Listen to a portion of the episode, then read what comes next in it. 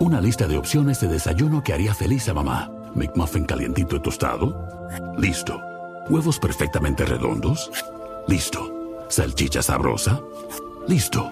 Un iced coffee para disfrutar durante todo el día.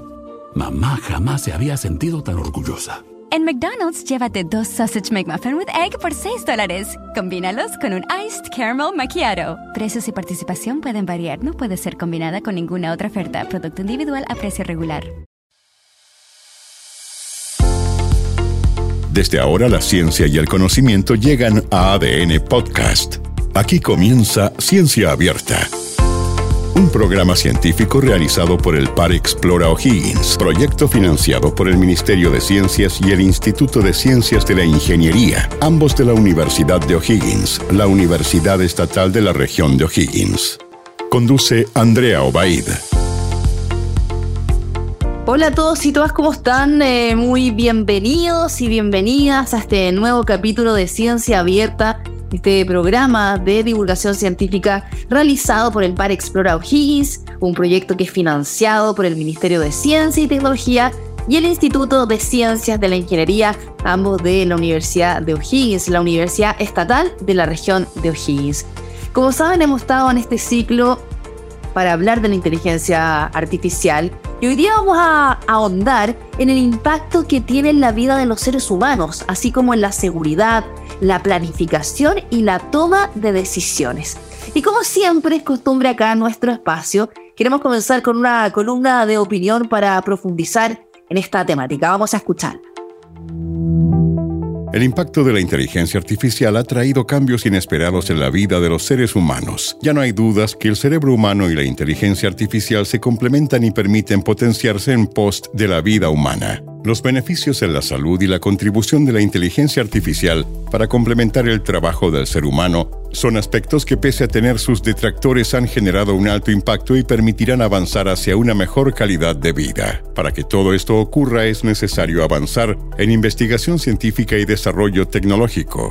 El ser humano ha debido construir modelos computacionales que tienen como objetivo desarrollar sistemas que aprenden automáticamente reconocen patrones y predicen comportamientos. Realizar todo esto es posible solo y gracias al cerebro humano, principal componente de estudio para el desarrollo de la inteligencia artificial. Es así como inteligencia humana e inteligencia artificial se complementan. Quizás llegó el momento de verlos como una supermente.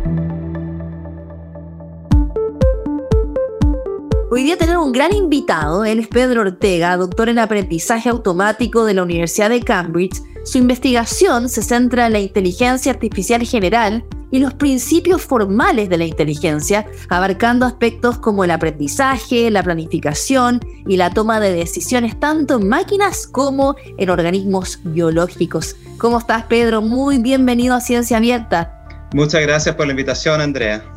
Bueno, en primer lugar, queríamos partir de lo básico, lo fundamental. ¿En qué se centra tu investigación? ¿Cuál es el impacto en la vida cotidiana de las personas que puede tener la inteligencia artificial? Eh, bueno, la pregunta principal que siempre ha guiado mi investigación es em, cuáles son los principios básicos que dan origen a un comportamiento inteligente.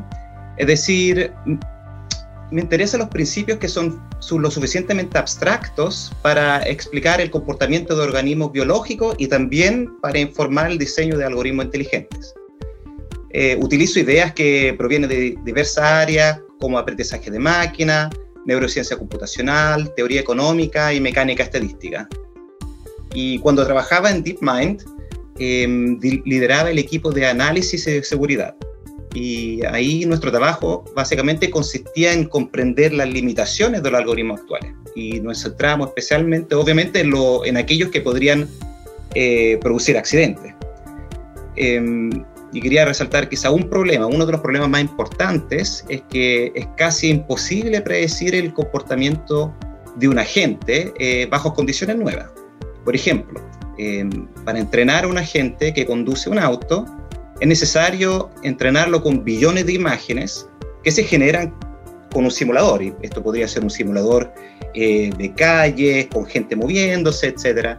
Y obviamente este simulador no es perfecto, y por ende uno no puede garantizar que un agente que funcione bien en el laboratorio, digamos, no vaya a producir un accidente en la calle. bueno, de hecho hay un montón de casos que si bien estos autos no autómatas eh, son eh, todo un avance tecnológico, pero sí han habido accidentes, ¿no? A veces hasta con personas adentro probándolo. Entonces ahí nos damos cuenta que las máquinas no son perfectas por mucho que las programemos o por mucho que pensemos que eh, puedan pensar, valga la redundancia, como los seres humanos. Y ahí te quería preguntar em, en esto mismo, ¿no? Porque si bien lo hemos hablado en otros capítulos, em, el cerebro humano es fundamental para la inteligencia artificial. ¿Podrías profundizarnos en eso? ¿Cómo de alguna forma la inteligencia artificial emula al cerebro humano o intenta eh, ya sea actuar o pensar como nosotros? A ver, eh, a ver, primero partamos un poco pensando en lo que es el aprendizaje. ¿ya? Em, yo diría que el, modelo más simple y general de aprendizaje es el modelo que se llama modelo bayesiano. Em, en este modelo, eh, cada vez que uno quisiera encontrar una explicación de un fenómeno, uno parte con creencia a priori en diferentes hipótesis que tratan de explicar el tema. Por ejemplo, ¿existe vida en Marte o no? O sea, esas serían dos diferentes hipótesis. Y ahora, cada hipótesis eh, hace una predicción de lo que uno observaría si dicha hipótesis fuese cierta. Por ejemplo, si existe vida en Marte, uno observaría material biológico en su superficie. Em, una vez observado el dato real, eh, las creencias de la hipótesis se actualizan, eh, bajando la creencia en una hipótesis que predijo mal y viceversa, aumentando la creencia en una hipótesis que predijo bien. Y ahora, este ajuste dinámico de las creencias, si tú lo vas repitiendo en varias iteraciones, eso es lo que uno podría llamar el proceso de aprendizaje. Em, ahora, el modelo que te acabo de mencionar un modelo eh, abstracto que describe el aprendizaje desde un nivel de abstracción, digamos, eh, computacional. Em, en la práctica, cuando implementamos este sistema, usamos algoritmos de aprendizaje. Em, tomemos, por ejemplo, a las redes neuronales, que son los modelos que son modelos ultra simplificados del cerebro humano y que son responsables de, lo, de los grandes avances, digamos, de la inteligencia artificial en los últimos 10 años. Em, estas redes se entrenan presentándole ejemplos. Por ejemplo, yo podría presentarle imágenes de perro y gato que yo quisiera que la red clasificase correctamente. Em, cada vez ahora que la red se equivoca en su clasificación, eh, se genera una señal de error que se propaga por la red y que se utiliza para producir un pequeño ajuste en su comportamiento. Y esto ahora se repite millones de veces hasta que la red se comporte correctamente, hasta que la red converja al comportamiento deseado. Ahora, lo que eh, te acabo de dar un ejemplo de confusión en las redes neuronales, pero lo que quisiera decir eh, con esto es que en general, em, cuando uno se mete en el detalle algorítmico, Existen eh, diferencias importantes entre la inteligencia artificial y lo que sabemos de la neurociencia, por ejemplo, la neurociencia computacional. Es decir, en vez de decir que la inteligencia artificial está basada en lo que sabemos sobre el cerebro humano debido a las neurociencias, la verdad es que los dos campos se han influenciado mutuamente a lo largo de su historia. Pedro, pero se demoran mucho las máquinas eh, o los software, ¿no? Y, obviamente los robots que son y el hardware, pero que dentro tienen un software en aprender todo esto en este proceso de aprendizaje. Comparado con, con digamos, 10 años atrás, no, pero eso es porque ha cambiado el hardware. O sea, los avances... A ver, te mencioné las redes neuronales. Las redes neuronales han existido desde los años 50, se, eh, se fueron perfeccionando en los años 60, etcétera pero era difícil abordar problemas grandes em, con el hardware que existía en esa época. Yo diría que con el desarrollo de las tarjetas gráficas que se utilizan para juegos, eh, aproximadamente 2010, 2011 empezaron a utilizar estas tarjetas gráficas para em, implementar las redes neuronales y ahí se produjo un cambio significativo eh, con los cuales ahora podemos abordar problemas eh, mucho más grandes, ¿ok? Perfecto. Ahora la inteligencia artificial está en muchas disciplinas desde la actividad humana. Eh, hoy, hoy, uno de los temas son, por ejemplo, los juegos, ¿no? Eh, y ahí te quería preguntar porque existe uno que es súper popular, que es el juego Go de Google, el DeepMind, el AlphaGo, que es la inteligencia artificial creada para este juego y, y, que de alguna forma como que no ha podido ser derrotada. ¿Cómo puede pasar esto? A ver, em, primero, a ver, recapitulando un poco las características de Go. Em, Go es un juego de estrategia abstracto, eh, parecido al ajedrez, ¿okay? pero con reglas mucho más sencillas. A pesar de que las reglas de Go sean eh, mucho más simples que las del ajedrez, las posibilidades eh, son mucho más que astronómicas. O sea, aquí esto es ridículo, estamos hablando de un número muchísimo más grande que el número de átomos en el universo. ¿ok? Em, entonces no es un juego que se pueda aprender, digamos. ¿ok? Em, debido a esta razón, en el fondo que Go era considerado un juego que estaba fuera del alcance de la inteligencia artificial. ¿ya? A diferencia del ajedrez, eh, se pensaba que para jugar bien a Go se requería una estrategia eh, más sofisticada que la planificación clásica basada en heurística, como se hizo en el caso de ajedrez. Que digamos que lo que se pensaba es que se necesitaba así algo como, como una especie de intuición artificial.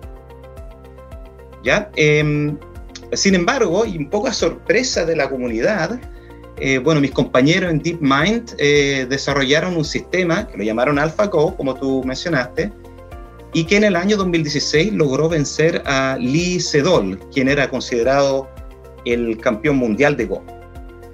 Em, y eh, bien interesante el sistema que usaron. Lo que, lo que hicieron fue em, utilizar un sistema que seguía un paradigma fundamentalmente diferente a lo que, se lo que se usaba en la época. En vez de usar un sistema basado en heurística y planificación, usaron un enfoque más bien estadístico, ¿ya? basado en redes neuronales que asignaban un puntaje a cada estado del tablero, donde el tablero era visto así como una especie de imagen, ¿ya? y ese puntaje correspondía a la probabilidad de ganar el juego. Entonces, este sistema de puntaje lo aprendió en dos fases. Primero, imitando a juegos entre expertos humanos que estaban grabados en una base de datos gigante.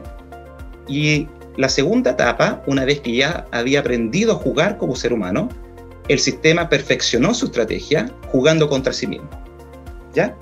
Entonces, respondiendo a tu pregunta, eh, diría que hay tres principales razones por las cuales logró ganar y por qué es tan difícil de vencer. Primero, Go se puede jugar, como mencioné, de muchísimas formas, pero debido a que AlphaGo partió entrenándose con juego humano, aprendió precisamente a concentrarse, a predecir a oponente humano. Em, segundo, las redes neuronales tienen una capacidad de extrapolación superior a otros modelos, pero requieren una cantidad enorme de datos de entrenamiento, que en este caso, por supuesto, se tenía o se podía generar. Entonces, AlphaGo no solamente aprendió los puntajes de los estados del tablero que había visto durante su entrenamiento, sino que también aprendió a extrapolar este conocimiento a tableros que nunca había, que nunca había experimentado.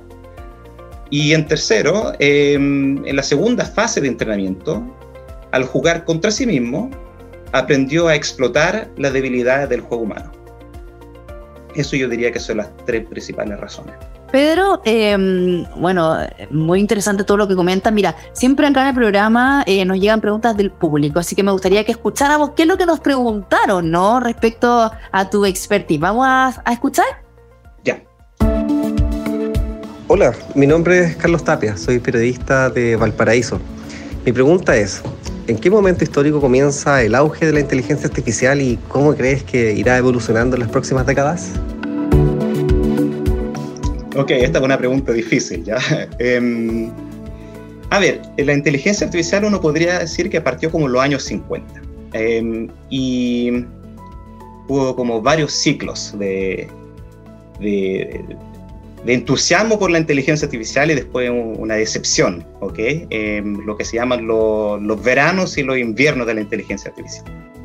El primer ciclo partió en los años 50, terminó como en los años, mediados de los años 80 el segundo después partió en el 87, digamos, y terminó como mediados del, de los años 90, y después volvió ahora el tercer ciclo en el que estamos ahora. ¿ya? Em, es difícil predecir si es que va a llegar otro invierno de la inteligencia artificial, eh, porque a lo mejor podría ser que eh, nosotros estamos sobreprometiendo un poco las capacidades de la inteligencia artificial que tenemos hoy en día, y la gente puede llegar a decepcionarse, pero yo creo que en esta tercera oleada em, eh, se ve un poco diferente porque hoy en día sí existen empresas eh, eh, muy grandes cuyo negocio, donde la inteligencia artificial está en el centro de su negocio. Y aquí quisiera mencionar las empresas como Google, Facebook, Meta, etcétera, donde incluso el diseño de, la página está em, orquestado por, por algoritmos de inteligencia artificial. Bueno, mira, Pedro, eh, se nos ha pasado el tiempo súper rápido y, te quería también hacer ya una última pregunta dentro de esta conversación y toda la experiencia que además tú tienes eh, trabajando en DeepMind, ¿no? Y en otras también empresas asociadas con este modelo de aprendizaje en inteligencia artificial. Y es eh, la siguiente. Me gustaría saber sobre este otro sistema de inteligencia artificial que se llama AlphaFold, eh, que realiza predicciones de la estructura de las proteínas. ¿En qué consiste esto? ¿Por qué puede impactar también? Bueno, obviamente quisiera eh, decir que o sea, yo no soy experto en bioquímica o biología, molecular, así que me es difícil evaluar la, importancia de AlphaFold. Em, sin embargo, eh, es cierto que la predicción eh, de la estructura tridimensional de las proteínas es un problema fundamental, eh, porque eh, la estructura de una proteína es crítica para entender su función, ya que te indica cómo esta proteína interactúa con otras moléculas. Y esto a su vez podría llevar al desarrollo de tratamientos y terapias nuevas. Bueno, el equipo de, Deep, de DeepMind, el equipo de ciencias de DeepMind, desarrolló AlphaFold 1 y 2 durante varios años. Yo me acuerdo que estaban ahí eh, al lado de nosotros trabajando en este tema. Eh, y en particular las, predicciones de estructura de AlphaFold 2 eh, fueron muy superiores a las predicciones de los sistemas de la competencia, con una, digamos, con una precisión similar a lo que uno obtendría por medio de la cristalografía de rayo X, pero obviamente mucho más rápido. sin embargo, también hay críticos, hay expertos que dicen que eh, todo, bueno, todavía falta bastante para que el problema de predicción de estructura pueda ser considerado resuelto. Por ejemplo, uno quisiera saber el, el por qué el sistema decide predecir cierta estructura y otra no. Eh, pero también hemos visto avances importantes en el uso de la inteligencia artificial para, para otros temas, como el descubrimiento de drogas. estoy hablando de empresas de biotecnología como por ejemplo Accenture, Incitro, Altos, etc. Eh, aquí con el uso de la inteligencia artificial es mucho más fácil explorar las propiedades de miles de diseños de moléculas en paralelo que podrían servir para tratamientos. Okay, un proceso que era muy tedioso si que uno eh, lo hiciese, digamos, explorando con un equipo de investigadores humanos. Bueno, estoy seguro que vamos a ver muchas más aplicaciones de gran impacto industrial eh, durante la década que viene. Bueno, sí, de hecho hemos conocido varias aplicaciones y cómo está mejorando los distintos sectores productivos acá con este ciclo de programas, podcast eh, sobre inteligencia artificial.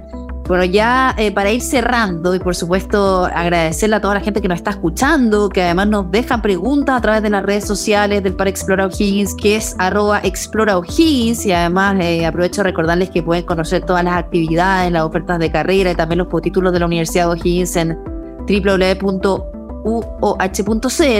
Bueno, Pedro, ha sido súper interesante la conversación, toda tu experiencia, además que nos has podido compartir eh, ahí de... ¿Estás ahora, estás en Inglaterra ahora o estás en Chile? No, estoy en Inglaterra, estoy en Inglaterra, pero siempre trato de ir eh, fin de año a visitar a mi familia, pero así que y también escapar un poco del invierno de aquí. bueno, ahora con el calor que hace Chile, no sé si te gustaría ir tanto, pero bueno, hoy te quiero agradecer entonces, Pedro, por hoy día estar acá. Muchas gracias por compartir y nada, saludos desde Chile para allá, para Inglaterra. Muchas gracias, muchos saludos.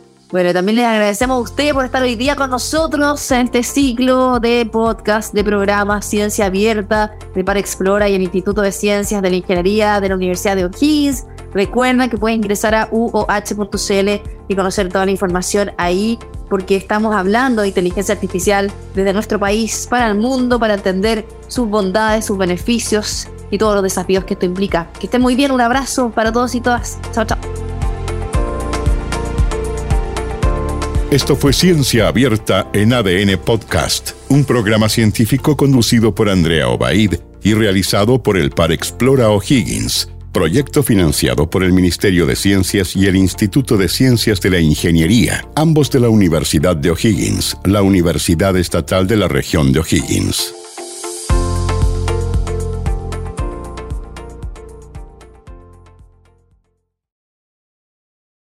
Una lista de opciones de desayuno que haría feliz a mamá. McMuffin calientito y tostado. Listo. Huevos perfectamente redondos. Listo. Salchicha sabrosa. Listo. Un iced coffee para disfrutar durante todo el día. Mamá jamás se había sentido tan orgullosa. En McDonald's, llévate dos Sausage McMuffin with Egg por 6 dólares. Combínalos con un Iced Caramel Macchiato. Precios y participación pueden variar, no puede ser combinada con ninguna otra oferta. Producto individual a precio regular.